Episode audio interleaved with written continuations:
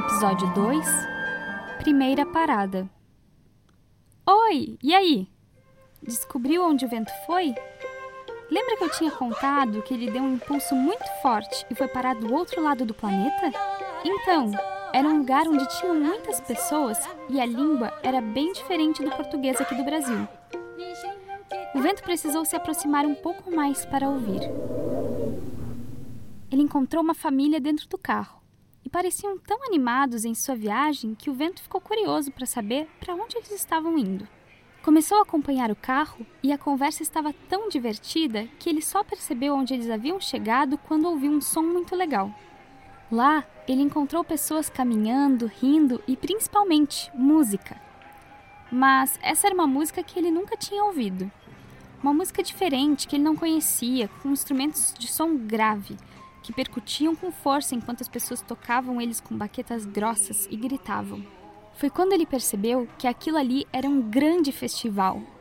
Matsuri, um festival de cultura tradicional japonesa.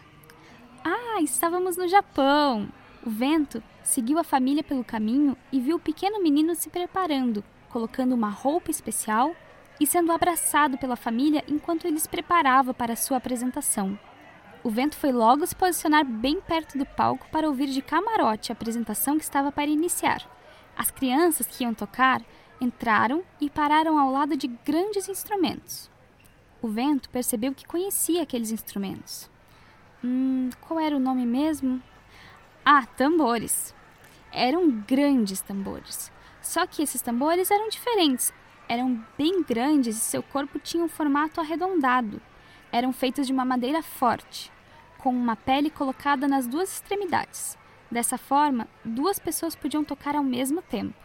No Japão, esses tambores são conhecidos como tambores de taiko e são muito utilizados em rituais religiosos, ações militares, acompanhamentos teatrais e, é claro, em festivais.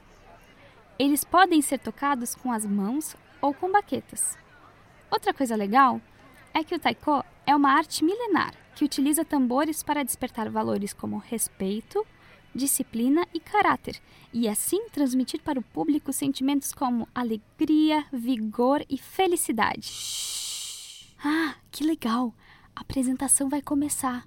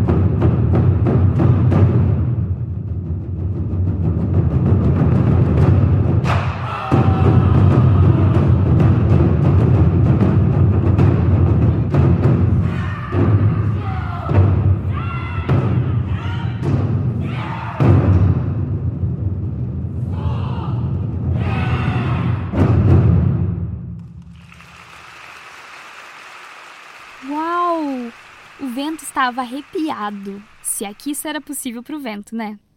Era um som muito vibrante. As pessoas tocavam os tambores mexendo o corpo todo, esticando pernas e braços, fazendo coreografias, gritando juntos, como se fosse uma grande dança em que todos se mexiam juntinhos.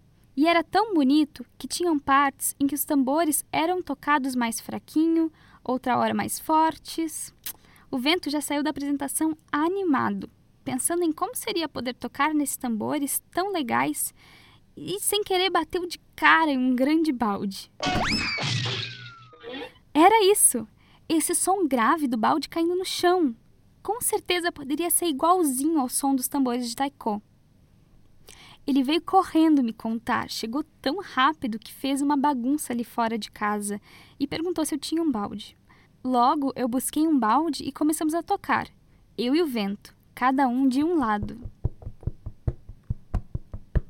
Quer tentar brincar com a gente? Procura um balde vazio na sua casa e traz para perto. Depois, coloca ele virado com a boca para baixo e nós vamos tocar juntos. Faz assim: a gente pode manter esse som aqui. E depois, a gente pode inventar um ritmo para o outro repetir igual eu e o vento vamos mostrar agora.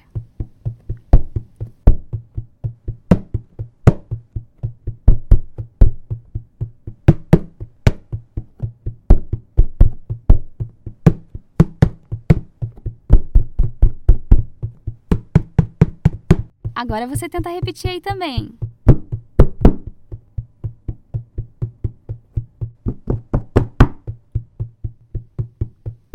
Legal! Outra coisa que eu descobri é que os tambores de taiko também são usados para se comunicar, falar. Era assim: quando estavam muitos soldados marchando, ficava difícil de falar alguma coisa para todos ao mesmo tempo. Então, a pessoa tocava o tambor e cada batida tinha um significado que todos conseguiam entender. A gente bem que poderia inventar alguns códigos assim também. Que acha? Ufa, hoje o dia foi divertido. Guardei meu tambor de volta na lavanderia enquanto vi o vento indo, indo e indo. E já estou ansiosa pela história que ele vai me contar quando voltar. Tchau!